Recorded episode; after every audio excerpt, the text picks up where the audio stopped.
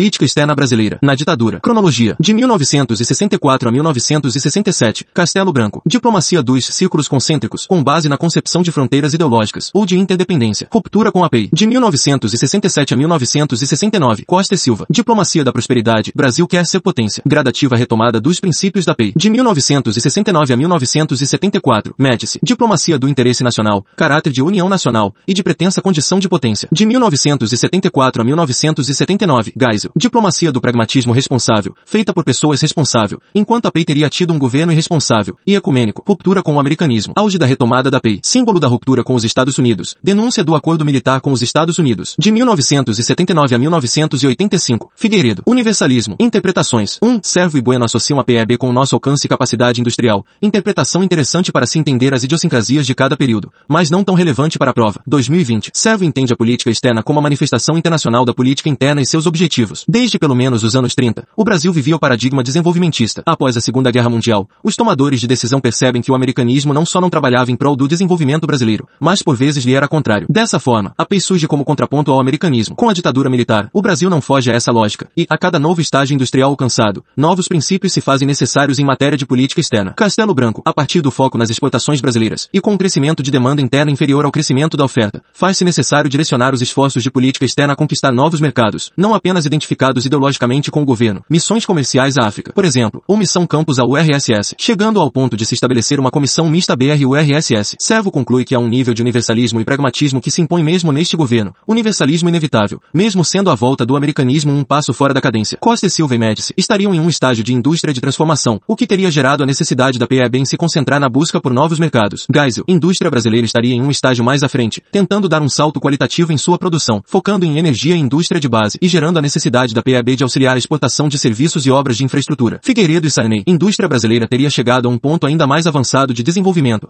resvalando na indústria de alta tecnologia. Ponto polêmico, com exemplos pontuais, lei de informática e atritos com os Estados Unidos por conta de patentes de remédios. 2. Eugênio Vargas Garcia, interpretação importante para a prova. Pesquisou o processo decisório da PEB durante o regime militar. CSN, compreensão do mundo a partir de fronteiras ideológicas, sendo o flanco leste, Brasil ou África, o mais vulnerável para a penetração comunista. Pensamento geopolítico tributário de Golbery de Couto e Silva. MRE, Itamaraty já tinha institucionalizado os princípios da PEI e tinha uma visão de mundo realista, que leva em conta os recursos de poder e o equilíbrio de forças no sistema internacional. Ao longo dos anos de ditadura, o MRE vai se tornando predominante ao CSN no processo decisório da PEB. Por esse motivo, a PEB do período vai se assemelhando cada vez mais à PEI. Castelo Branco, 1964, 67. Vasco Leitão da Cunha, primeiro chanceler do período, rompe com a PEI, o que considerava fonte de estabilidade e erro dos governos anteriores. Vê o mundo a partir de círculos concêntricos, sendo os prioritários, nos quais o Brasil se inseria, os seguintes. A. América Latina. B. Sistema hemisférico americano. C. Mundo ocidental. OBS. Analisando por essa ótica, compreende-se porque o governo Castelo Branco se recusa a enviar tropas ao Vietnã a pedido americano. Trata-se de país fora dos círculos prioritários ao país. Atenção, é correto. Por esse motivo, dizer que há alinhamento ideológico com os Estados Unidos no governo Castelo. É incorreto dizer, porém, que há alinhamento automático. Essa visão baseada no conceito de fronteiras ideológicas diagnóstica a fronteira leste como a mais vulnerável à influência comunista, aceitando o fato de que a interdependência entre países era um pressuposto incontornável. Em um contexto de possível confronto nuclear, o Brasil se via inexoravelmente vulnerável, a não ser sob a proteção dos Estados Unidos. Relações com os Estados Unidos. Bem havia rompido com o americanismo. Governo Castelo decide retomar essa relação. Indenização para empresas encampadas. Revogação da lei de remessa de lucros. 1964. Cooperação. Economia. Criação do Bacen. Banco Central. BNH. PAEG. Educação. Acordos MEC-USAID. Vão até 1971 resposta conservadora às bandeiras de reforma educacional. Fim da experimentação do método Paulo Freire para alfabetização de adultos. Institucionalização do sistema de créditos nas universidades, de modo a dispersar turmas anuais. Saúde. Benfon. Ações de planejamento familiar para a população mais pobre. Na prática, programa de esterilização não comunicada. Servo diz que a PEB do período Castelo foi um passo fora da cadência, no sentido que destoa da PEI dos seguintes governos militares. Henrique Altmani de Oliveira fala em hiato, sistema interamericano. Durante o governo Castelo, mesmo que o desenvolvimento continuasse a ser o paradigma vigente, a segurança hemisférica passa a ser prioridade, mesmo por ser vista como condição necessária para a realização do desenvolvimento. Rompimento de relações diplomáticas com Cuba, retomadas com Sarney. Intervenção na República Dominicana, 1965. Força Interamericana de Paz, FIP. Brasil assume a liderança na força militar e envia mais de mil homens. Brasil apoia a ideia norte-americana de criação de força interamericana permanente e se torna alvo de críticas por parte de seus vizinhos, desconfiados da aproximação do Brasil com os Estados Unidos. Atenção, não caracteriza alinhamento automático aos Estados Unidos. Brasil havia se negado a enviar tropas à guerra do Vietnã, por exemplo, mas sim por se inserir na lógica dos círculos concêntricos, estando a República Dominicana dentro dos círculos considerados prioritários pelo CSN. Política amazônica do governo. 1966. Itamaraty contata líderes dos países vizinhos para discutir incremento no comércio comércio e cooperação bilateral. Política sul-americana do Brasil. Dois eixos de atuação, o Prata e o Amazonas. Um conceito central, integração da América do Sul sob liderança brasileira. OBS Professor. TCA pode ser visto como um desenvolvimento dos esforços aqui iniciados. OBS Durante Ouro. No início dos anos 2000, com novo impulso para a integração regional sul-americana, percebe-se a continuidade com valores tateados na década de 60. Suspeita de subimperialismo brasileiro frente aos vizinhos sul-americanos. Entre 1964 e 1966, a Venezuela rompe relações diplomáticas com o Brasil. Doutrina Betancourta. Exceção. Paraguai de Stroessner compatibilizado com o governo brasileiro, após gradual mudança do Paraguai saindo da órbita de influência argentina e entrando na órbita brasileira, desde pelo menos a Guerra do Chaco. Entendimento estreito viabiliza a Ata das Cataratas, 1966, e coloca o Brasil em confronto longevo com a Argentina. Estabilização econômica. Com o objetivo de controlar a inflação e reequilibrar as contas públicas, o governo tenta se aproximar, em matéria de política externa, de seus parceiros tradicionais, como os Estados Unidos e países europeus. Busca, também, estabelecer e adensar novas parcerias comerciais. 1965. Comissão Mista Brasil-URSS, fruto da viagem do ministro do Planejamento, Roberto Campos, à URSS, onde tratou de estabelecer intercâmbio comercial com países do leste europeu. OBS Duratioto. Por mais que se entenda que o governo Castelo é um passo fora da cadência por se afastar da PEI e que seus princípios serão retomados apenas gradativamente a partir de Costa e Silva, a diversificação de parcerias já se mostra aqui presente. De todas formas, a houve missão comercial à URSS durante o governo JK, antes mesmo da PEI ser concebida. Trata-se de consequência dos anos de frustração ao desenvolvimento calcado na esperança acerca dos Estados Unidos. Outros pontos. UNCTAD, Conferência das Nações Unidas sobre Comércio e Desenvolvimento. Vetor do desenvolvimento foi estruturante na ação da delegação brasileira, defendendo princípios e métodos negociados no âmbito interamericano desde a década anterior. Janeiro de 1966, toma posse o segundo chanceler do governo Castelo, Juraci Magalhães, um dos principais articuladores do golpe de 64. O que é bom para os Estados Unidos, é bom para o Brasil. Frase tirada de contexto. Falava sobre negociações comerciais com a China. Existência do CIES, Centro de Informações do Exterior, departamento do MRE que atuou para combater elementos subversivos dentro do Itamaraty. Carlos Fico identifica importante papel do órgão na cooperação regional em torno da repressão política. Adidos militares acompanhavam atentamente os movimentos de políticos brasileiros exilados, como João Goulart e Leonel Brizola. Doratioto, as atividades repressivas, de acordo com os parâmetros da Guerra Fria e com colaboração dos Estados Unidos, colocam em dúvida o discurso terceiro-mundista brasileiro em política exterior no governo Costa e Silva, assim como seu suposto não reconhecimento de fronteiras ideológicas. Governo Costa e Silva, de 1967 a 1969. Diplomacia da Prosperidade. Magalhães Pinto é o chanceler. Havia sido governador de Minas entre 1961 e 1966, conspirando ativamente para o golpe de 64. Servo diz que, com Costa e Silva e Magalhães Pinto, começa uma correção de rumos. Lembrete, governo Castelo Branco teria sido um passo fora da cadência. Trata-se, portanto, da política externa em favor do desenvolvimento, e não mais, como durante o governo Castelo, em favor prioritariamente da segurança coletiva, interdependência militar e ocidentalismo. As novas diretrizes apontavam para uma reformulação das bases do comércio internacional e para a aquisição da ciência e da tecnologia necessárias para a independência econômica. Desenvolvimento passa a ser visto como responsabilidade nacional. Posicionamentos, nacionalismo, ideia de Brasil discurso terceiro-mundista, conceito fruto da Conferência de Bandung e da política externa chinesa, participação brasileira ativa na segunda UNCTAD, Conferência das Nações Unidas sobre Comércio e Desenvolvimento, 1968, posição brasileira, sistema de preferências gerais, concepção na qual o comércio com países em desenvolvimento não deveria substituir o comércio com países desenvolvidos, ênfase na integração regional como forma de se alcançar peso econômico necessário para adquirir melhor posição de barganha, busca por cooperação com países industrializados e organismos internacionais que sustentem política industrializante, discurso Magalhães Pinto, dever-se-ia superar a desigualdade norte-sul, o ponto de partida para tal superação deveria ser o consenso do valor negativo da transferência de recursos de países subdesenvolvidos para países desenvolvidos. Carlos Estevão Martins entende que o Brasil combatia sua posição desfavorável dentro da divisão internacional do trabalho, observando o mundo, portanto, a partir do binômio norte-sul, não reconhecendo a divisão ideológica bipolar entre Ocidente e Oriente, ou a existência de fronteiras ideológicas. Não assinatura do TNP, 1968. A chancelaria brasileira interpretou o TNP como uma defesa dos interesses dos Estados Unidos e da União Soviéticas, e João Araújo fala em congelamento do poder mundial. Lembrar que, a partir do governo Costa e Silva, os formuladores da política externa passaram a enxergar o conflito norte-sul como a dinâmica que movimenta a política internacional. O Brasil criticava o TNP por este ser visto como uma ferramenta para institucionalizar o poder de Estados Unidos e União Soviética ditarem o desenvolvimento nuclear por parte dos países inseridos em suas esferas de influência. O TNP restringia o desenvolvimento nuclear de forma horizontal entre os países em desenvolvimento, mas não restringia a proliferação vertical dos arsenais das grandes potências. Brasil argumenta que já tinha assinado Tlatelolco, 1967, de mesmo caráter. Além de o Tratado de Tlatelolco ser de âmbito regional, América Latina, ainda não fora ratificado por todas as partes e, portanto, ainda não estava em vigor. Este transformará a América Latina em zona livre de armas nucleares, mas permitia a realização de testes nucleares para fins pacíficos. Não é possível afirmar categoricamente que o Brasil tinha intenção de desenvolver bomba nuclear. Brasil tinha, porém, programa nuclear paralelo. Atenção, Brasil assinará o TNP no governo FHC. Latino-americanização. Brasil se compatibiliza com as noções de cooperação regional, afastando-se do paradigma americanista. SECLA. Comissão Especial de Coordenação Latino-Americana. 1969. Tratado da Bacia do Prata. Buscava promover promover o aproveitamento hidrelétrico dos rios da Bacia do Prata e criou uma estrutura jurídica regional, constituída pelos países signatários, Brasil, Argentina, Bolívia, Paraguai e Uruguai. OBS Professor, vinculada à diplomacia das cachoeiras e à ata das cataratas, com culminância no acordo tripartite. OBS, noção de Doratioto e Vidigal, Servo e Bueno nem tanto. OBS Doratioto, as iniciativas de integração regional perpassam tanto a PEI quanto o governo Castelo e o governo Costa e Silva. As iniciativas de integração regional por parte do governo Costa e Silva se distanciavam do reformismo de esquerda anterior a 1964 por sua motivação. No caso do regime militar,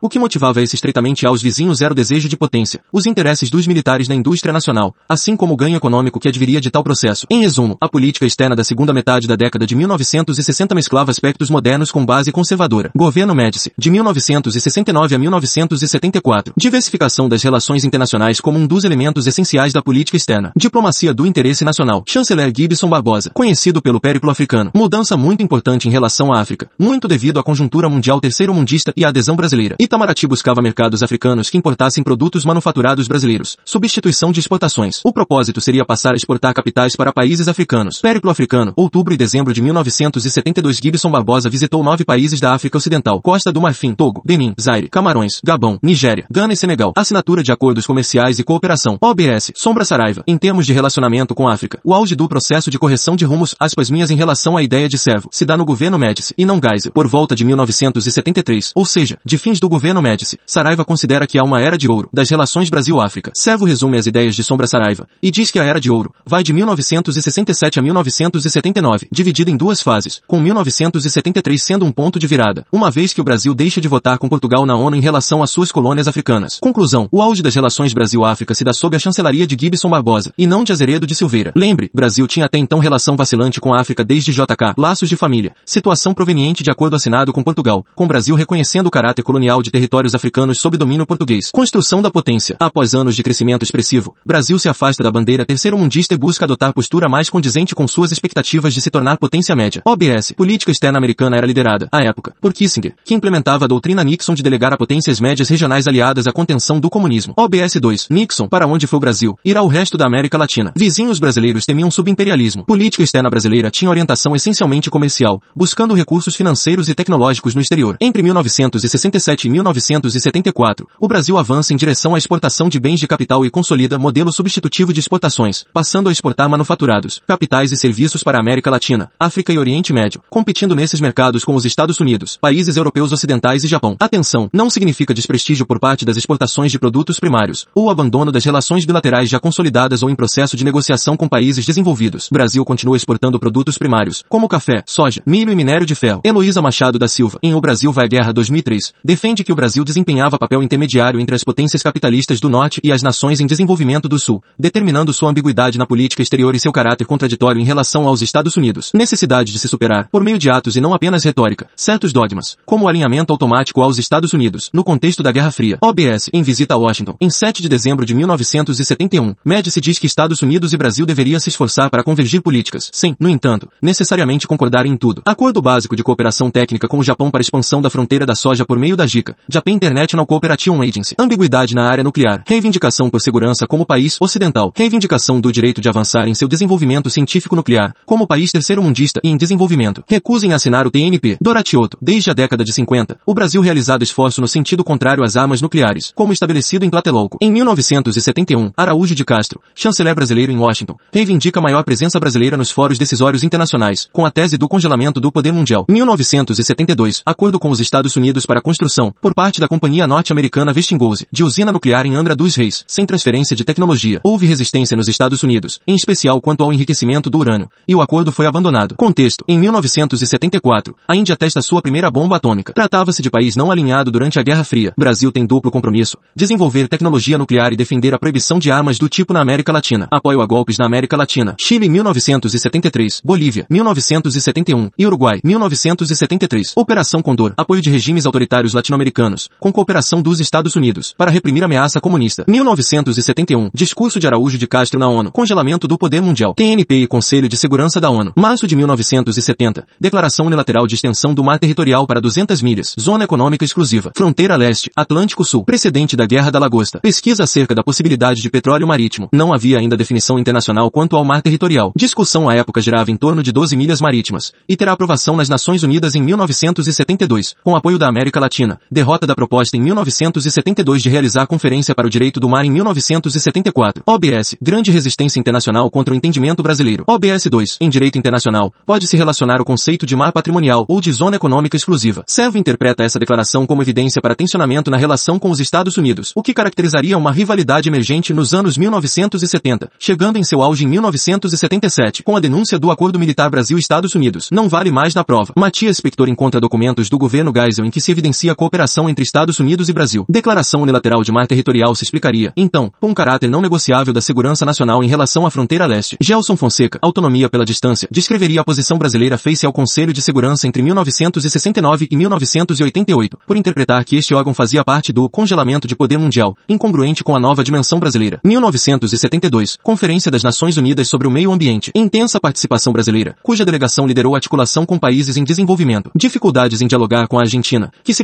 preocupava com o projeto de Itaipu e da não consulta prévia por parte do Brasil para o aproveitamento dos rios. Relação com vizinhos amazônicos. 1972, Conferência de Estocolmo. Pressão para a internacionalização da Amazônica, baseada na noção de que a Amazônia era fundamental para o ciclo global de carbono e que o Brasil não tinha capacidade ou interesse em preservá-la. OBS, lembrar das campanhas de tentativa de interiorização da Amazônia por parte do governo brasileiro, transamazônica e da terra sem homens para homens sem terra. Brasil sai da conferência com peixe de soberanista, não disposto a tratar questão multilateralmente. Sinésio Sampaio, na tentativa de evitar maiores pressões futuras pela internacionalização da Amazônia, Brasil decide investir na multilateralização da integração com vizinhos amazônicos por meio de obras de infraestrutura, integrando as regiões às economias nacionais, assim, firmando suas soberanias, de modo a repelir assédios estrangeiros. Luíde, integrar para não entregar. Direitos humanos, não adesão do Brasil ao Pacto de São José, Convenção Americana de Direitos Humanos, CAD, em novembro de 1969. Governo Geisel, de 1974 a 1979. Resumo do Ratioto. Trata-se de período em que a política externa se posiciona de maneira autônoma em termos políticos, econômicos, diplomáticos e militares. Essa autonomia se deu por distanciamento, no caso de Washington, pela participação, no caso de fóruns multilaterais, e pela diversificação de parcerias, tanto comercial quanto de interlocução política. O objetivo principal, no caso da diversificação de parcerias comerciais, era o de encontrar novos mercados para os produtos brasileiros, em especial para as manufaturas produzidas no país. Conjuntura internacional, crise do petróleo, revisão de Bretton Woods, com abandono, por parte dos Estados Unidos, do lastro em ouro para o dólar. Países europeus começam a tomar medidas protecionistas. Brasil busca apoio de países periféricos contra a pressão ou as medidas protecionistas de potências. Maio de 1974,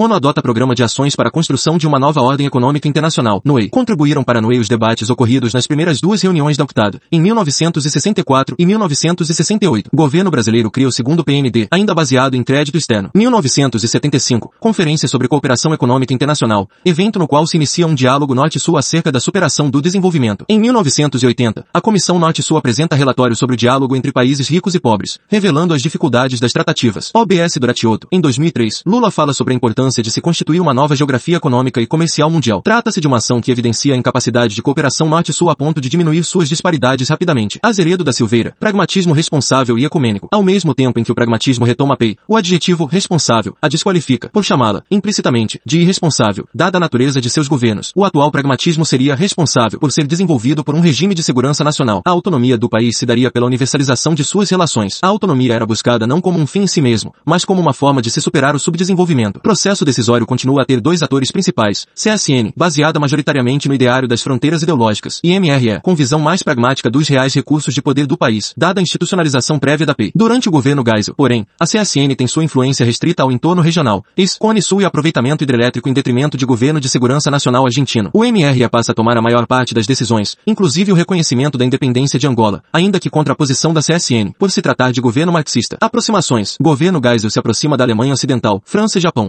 As relações comerciais e financeiras tradicionais com os Estados Unidos, mas critica a indiferença quanto ao subdesenvolvimento e sua posição quanto a armas nucleares. OBS Duratioto. O novo padrão das relações com os países africanos do Atlântico e com os do Oriente Médio talvez tenha sido a principal inovação da administração Geisel. Atritos com os Estados Unidos. Acordo nuclear com a Alemanha. Negociações de acordo nuclear com Westinghouse para a construção de usinas nucleares com troca de tecnologia para enriquecimento de urânio. Senado dos Estados Unidos proíbe transferência de tecnologia para países não signatários do TNP. Junho de 1975. Brasil fecha acordo nuclear com a República Federativa da Alemanha para a construção de usinas com troca de tecnologia, sob contrariedade estadunidense. Até 1990, oito usinas nucleares de 1.300 megawatts deveriam ser instaladas. OBS Duratioto. Há várias dúvidas quanto à viabilidade ambiental e econômica de tal empreendimento. Além disso, a sociedade brasileira ainda não definiu as bases sobre as quais assentar sua produção energética de modo contundente, gerando indefinições. Acordo não será um sucesso, uma vez que Brasil carecia de informações sólidas sobre suas reservas de urânio, e a Alemanha não dominava a tecnologia de enriquecimento. Fevereiro de 1976, assinatura do memorando de entendimento entre o Brasil e os Estados Unidos para consultas mútuas. Primeira reação, no âmbito bilateral, a assinatura entre Brasil e Alemanha Ocidental. Henry Kissinger reafirma a doutrina dos key countries e a importância do Brasil para a contenção do comunismo. Memorando era vago e sem definir obrigações de consultas. Janeiro de 1977, Jimmy Carter se torna presidente. Polícia externa do governo Carter dá ênfase ao respeito aos direitos humanos e pressiona o Brasil. Início de 1977, delegação chefiada pelo subsecretário de Estado Warren Christopher tenta rediscutir o acordo nuclear Brasil-RFA. Uma evidência de que o Brasil buscava ter maior autonomia em seu desenvolvimento militar e nuclear foi a denúncia, em seguida, do Acordo Militar Brasil-Estados Unidos de 1952. 1977, denúncia do Acordo Militar Brasil-Estados Unidos. 1952, demonstração da predominância do MRE sobre a CSN no processo decisório da política externa. Análise pragmática e realista se sobrepõe à noção de fronteiras ideológicas. Nesta, o Brasil, para garantir sua segurança em um mundo nuclearizado, deveria estar sob proteção dos Estados Unidos, sendo o acordo militar entre os dois países uma peça importante de tal estratégia. Luigi, com poucas diferenças práticas, o fim do acordo demonstra claramente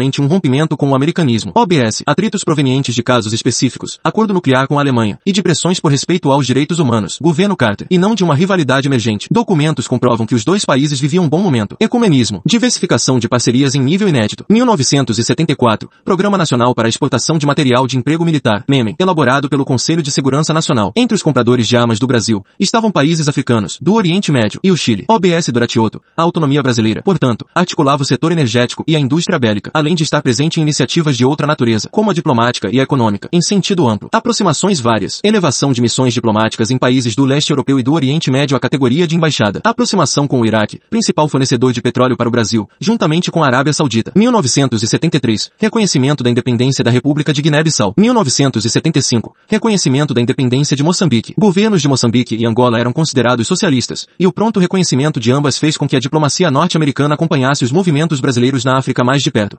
1975. Reconhecimento da independência de Angola sob governo do Movimento Popular de Libertação de Angola, MPLA, apoiado pela URSS Cuba, após tomada da capital, Luanda. No momento em que o Brasil reconhece sua independência, sendo o primeiro país do mundo a fazê-lo, ainda disputa com a UNITA, União Nacional para a Independência Total de Angola, apoiada pelos Estados Unidos e África do Sul. Reconhecimento brasileiro trata-se, portanto, de aposta. O Brasil tinha interesses econômicos em Angola, como o petróleo, o que torna a sua escolha pelo reconhecimento imediato de difícil apreensão caso se leve em conta apenas esse fator. Melhor seria esperar uma situação mais bem de modo a não arriscar inimizade com um possível governo formado pela UNITA. Tal aposta explica-se, porém, pelo consequente posicionamento político do Brasil em duas questões. Brasil rompe com o colonialismo português e com o lusotropicalismo. Brasil rompe com o apartheid. Luigi, trata-se de um cálculo político e não econômico de curto prazo. Mesmo arriscando perder acesso ao petróleo angolano, o Brasil via a possibilidade de renovar suas credenciais com outros países da África Negra e distanciar-se, de uma só vez, do apoio ao colonialismo português e ao apartheid, podendo-se, assim, acessar futuros mercados em outros países africanos. Palestina e Israel. Reconhecimento da Organização para a Libertação da Palestina, OLP, como único representante legítimo do povo palestino. 29ª Assembleia Geral da ONU, em 1974. Abertura de representação diplomática da OLP em Brasília. Contexto. Após guerra de guerra do Yom Kippur, países árabes produtores de petróleo diminuem sua oferta e causam o primeiro choque do petróleo, 1973. Yasser Arafat vai à ONU discursar e a OLP passa a ser vista como representante dos palestinos. A crescente simpatia mundial pela questão palestina frente ao agora claro expansionismo israelense. Voto na ONU a favor da resolução que considera sionismo uma forma de racismo. Luigi, enquanto a PEN enfatizava o multilateralismo, a partir de um universalismo grossiano, baseado nas ideias de Hugo Grotius, o pragmatismo responsável e ecumênico tem um universalismo realista, que entende que fóruns multilaterais não criam realidades internacionais. Entendi por essa fala do Luigi que os fóruns multilaterais são expressões da relação de poder, e não o contrário. Importante, ainda que o voto seja em uma instância multilateral, o esforço é bilateral no sentido de o Brasil tentar melhorar seu relacionamento com países árabes produtores de petróleo e assim ter acesso a mais exportadores. Reconhecimento da RPC. Fenômeno dos anos 70 encabeçado pelos Estados Unidos. Marco importante do ponto de vista interno, sendo mais uma demonstração da predominância do Itamaraty sobre o Conselho de Segurança Nacional no processo decisório da política externa. América do Sul. Identificando-se como país latino-americano, o Brasil buscava meios para avançar na integração. Tensões com a Argentina, devido à construção de Itaipu, dificultavam o processo. Em 1974, o Itamaraty alegava não ter um interlocutor válido na Argentina, tamanha insatisfação com Itaipu. A atuação do Brasil em fóruns multilaterais regionais se deu a partir de dois eixos, o Amazonas e o Prata, e tinham por base a expansão das exportações brasileiras, notadamente de produtos manufaturados. 1974, Acordo de Cooperação e Complementação Industrial entre o Brasil e a Bolívia. O objetivo era que Brasil comprasse gás natural boliviano. Acordo foi praticamente abandonado pela Bolívia. Tratado da Bacia do Prata. Apoio brasileiro à constituição do Fundo Financeiro para o Desenvolvimento da Bacia do Prata, FONPLATA. 1976. Participação na oitava reunião de chanceleres dos países da Bacia do Prata. Descartou-se a criação de um organismo internacional para a região. 1978. Tratado de Cooperação Amazônica, TCA. Evoluirá para OTCA. Organização do Tratado de Cooperação Amazônica. Resultado do Ratioto. Apesar de as bases para a integração sul-americana ainda não existirem. O Brasil avança na cooperação, ao menos nos âmbitos político e diplomático, com seus vizinhos amazônicos. Governo Figueiredo, de 1979 a 1985. Chanceler Saraiva Guerreiro. Universalismo. Em termos práticos, não intervencionista, respeitador das soberanias e especificidades nacionais, apoiador do desenvolvimento das nações, buscando novas parcerias comerciais sem se afastar dos aliados mais tradicionais. Almejava a integração regional na América do Sul. Doratioto. As orientações da política externa do governo Geisel continuam autonomia pelo distanciamento, participação e diversificação. Contexto. Instabilidades internas crescentes devido ao processo de abertura política. Mudança na conjuntura internacional. Revolução iraniana em janeiro de 1979. Segundo choque do petróleo. 1981. Governo Reagan e rápida elevação dos juros como medida para controlar a inflação e a concorrência de produtos importados no mercado interno. 1982. Moratória do México. 1984. Países latino-americanos se reúnem em Cartagena para articular ação política conjunta. Brasil prefere tratar a questão da dívida como técnica. Razões Doratioto. Doratioto aponta três possíveis razões para o Brasil ser cauteloso no tratamento de sua dívida. 1. Um, o Brasil era, em 1981, a oitava economia capitalista do mundo, e isto o privava de ter acesso a recursos do Banco Mundial. 2. O Brasil passará recentemente a integrar os NICS, New Industrialized Countries. 3. O Brasil tinha a tradição de ser bom pagador. Consequências. Brasil passou a adotar o tradicional trinômio, em atendimento às condições do FMI, elevação dos juros, corte de gastos públicos e investimentos sociais. Guerra Iraque, 1980. 1979. Revolução Sandinista na Nicarágua e Guerra dos Contras. Recrudescimento da política norte-americana na América Central. 1980. Invasão soviética no Afeganistão. Outubro de 1979. Acordo tripartite. Brasil, Paraguai e Argentina. Precedentes. 1976. Golpe da Argentina. Compatibilização de governos e melhoria nas relações. Figueiredo convoca Saraiva Guerreiro e diz que solução da controvérsia era prioridade. Bastante tributário das negociações durante a chancelaria de Azeredo da Silveira. Construção de Itaipu. 1980s. Aproximação cada vez maior. 1980. Visita de Figueiredo à Argentina. Primeira visita de presidente brasileiro após 35 anos. Acordos de cooperação, inclusive nuclear. 1981. Visita do presidente argentino, General Jorge Videla, ao Brasil. 1981. Encontro entre Figueiredo e Roberto Eduardo Viola. 1982. Posicionamento brasileiro durante a Guerra das Malvinas. 1982-1990. A representação dos interesses argentinos em Londres. Expectativas mútuas quanto à redemocratização de ambos os países. 1991. Criação do Mercosul. OBS Doratioto. Defende que subsista, ainda, uma rivalidade natural. Aproximação com os vizinhos sul-americanos. 1979. Visita de Figueiredo à Venezuela. 1980. Visita ao Chile. Acordos de cooperação. 1980. Primeira reunião de chanceleres dos países do Tratado de Cooperação Amazônica. 1981. Visitas à Colômbia e ao Peru. OBS. Estes dois últimos acontecimentos evidenciam a força da vertente amazônica da política externa do período. 1981. Visita ao Brasil dos presidentes da Venezuela, Herrera Campins, e da Colômbia, Turbay Ayala. 1982. Visita de Saraiva Guerreiro ao Suriname e à República da Guiana. Ações com objetivo comum. Essas ações eram um desdobramento da filosofia integracionista surgida na década de 1960, e tinham por objetivo construir um espaço político diplomático sul-americano propício à assinatura de acordos de cooperação científica e à integração econômica. Para tanto, havia dois braços da política externa brasileira em relação à América do Sul, uma vertente amazônica e outra platina, que se complementavam. Relação com a América Latina. Criação da LADI, Associação Latino-Americana de Integração, cujas bases institucionais serviram de sustentação ao futuro Mercosul. Criação da LADI tenta resolver disputas comerciais insolúveis no âmbito da ALAUC, Associação Latino-Americana de Livre Comércio. A LADI abandona mecanismos obsoletos da ALAUC, que impediam o avanço da integração. A integração comercial passava, então, a utilizar os acordos de complementação econômica, ACES. OBS, o ACE N14, que definiu regras do acordo automotivo, foi basilar para a integração produtiva da região. Participações do Brasil no debate político regional. Janeiro de 1983. Aproximação com o grupo de contadora. Colômbia, México, Panamá e Venezuela. Doratioto diz que o grupo de Cartagena foi criado devido aos conflitos armados na América Central, El Salvador, Guatemala, Honduras. Não sei se é um erro do livro ou se de fato houve tal grupo. Talvez seja um sinônico para o grupo de contadora. Grupo de contadora, México, Panamá, Colômbia e Venezuela. É criado para encontrar solução pacíficas para as manifestações revolucionárias de esquerda na América Central, se contrapondo à volta da intervenção norte-americana no governo de Ronald Reagan. 1985. Brasil manifesta na ONU apoio ao Plano de Paz para a América Central, proposto pelo Grupo de Contadora. Ano, é criado o Grupo de Apoio à Contadora, Brasil, Argentina, Peru e Uruguai. Novembro de 1984. 14ª Assembleia Geral da OEA, em Brasília. Desde a década de 1960, discutiam-se mudanças institucionais na organização, que o Brasil considerava um instrumento dos interesses norte-americanos na região. Certo grau de mudança ocorreu com o Protocolo de Cartagena das Índias e com a adoção da Convenção Interamericana para prevenir e punir a tortura. As divergências quanto ao escopo e atuação da OEA continuam, e somente no início do século XXI alguns países da América do Sul e Central questionaram-na. Venezuela, Equador, Bolívia e Nicarágua. Interpretação corrente é que a PEB do governo Figueiredo tenta manter os princípios da PE em ambiente desfavorável. Luíde, período ainda mal estudado da PEB. Segunda Guerra Fria e novo Big Stick. Invasão de Granada. Golpes na América Central. Tentativa de retomada da hegemonia do dólar. Choque dos juros. Cartagena tenta solução política para a crise das dívidas externas. E Brasil se nega a negociar nestes termos, tentando negociação técnica. Fissura no sistema interamericano. 1982. Guerra das Malvinas. Estados Unidos apoia a Inglaterra logisticamente, e Brasil declara neutralidade, apesar de favorecer a Argentina. OBS Doratioto. A partir dos anos 60, o Brasil transita de uma noção coletiva de segurança durante a Guerra Fria para uma noção nacional, tentando continuamente integrar seus vizinhos em sistema regional de segurança. As tensões entre Argentina e Chile, em 1978, acerca das ilhas do Estreito de Beagle, haviam impossibilitado o projeto brasileiro. Mas Ilhas Malvinas aproximam o Chile da Inglaterra, e o Brasil da Argentina. Porque Brasil defende saída negociada e apoia o pleito argentino, tanto por sua tradição pacifista e jurisdicista, mas também porque eu não apoio a Argentina complicaria em muitos planos brasileiros de integração regional. Consequência, o apoio brasileiro ao pleito argentino sobre as Malvinas aproximou os dois países e, fim do conflito, ambos caminharam para a integração regional, superando a rivalidade histórica e se chegando a um entendimento, itálico para termos que Doratioto usa, cooperação nuclear e militar. Declaração de Iguaçu, 1985, assinada por José Sarney e Raul Alfonsin. Ata de Integração Brasileiro-Argentina, 1986. Criação do Mercosul, 1991. OBS Doratioto, foi o regime militar, em transição para a democracia, que deu os primeiros passos em favor da integração. Consequência 2. Após a Guerra das Malvinas, em fevereiro de 1984, as relações Brasil e Estados Unidos voltam a ter bom momento. 1984. Assina um memorando de entendimento sobre cooperação industrial militar, durante visita do secretário de Estado norte-americano George Shultz. Trata-se de retomada da cooperação militar bilateral, interrompida em 1977. Grupo de contadora, Colômbia, México, Panamá e Venezuela, questionam o sistema hemisférico, a asserção militar dos Estados Unidos e a desestabilização da América Central a partir dos conflitos em El Salvador, Nicarágua e Guatemala. Surge o grupo de apoio à contadora, Argentina,